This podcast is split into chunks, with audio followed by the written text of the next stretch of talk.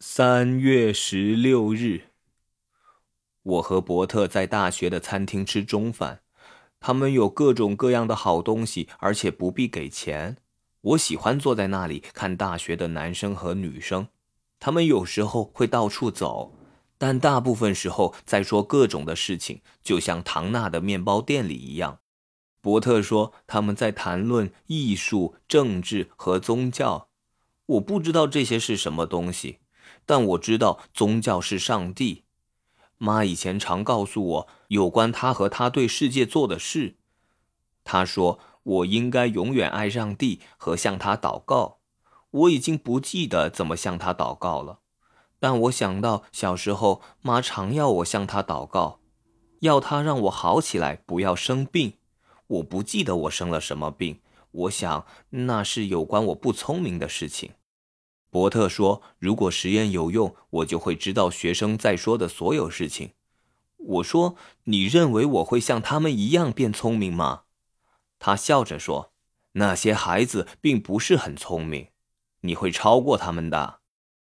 好像他们都站着不会动的样子。”他向我介绍了许多学生，有些人奇怪的看我，好像我不是这个大学的。我差一点忘记了。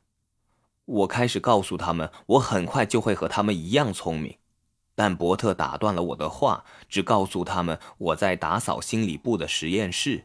然后他说这件事情是不能公开说的，因为这是秘密。我不太懂为什么要守秘密啊？但伯特说这是为了避免失败。尼姆教授不要大家笑他，特别是给他钱做这个计划的维尔伯格基金会。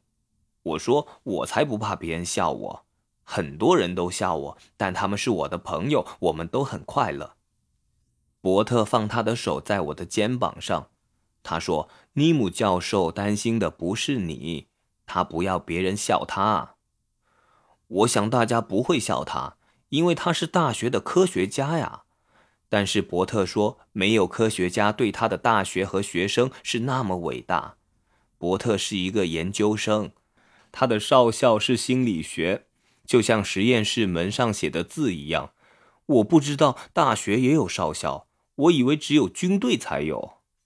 后来我才知道，他说的是主修心理学。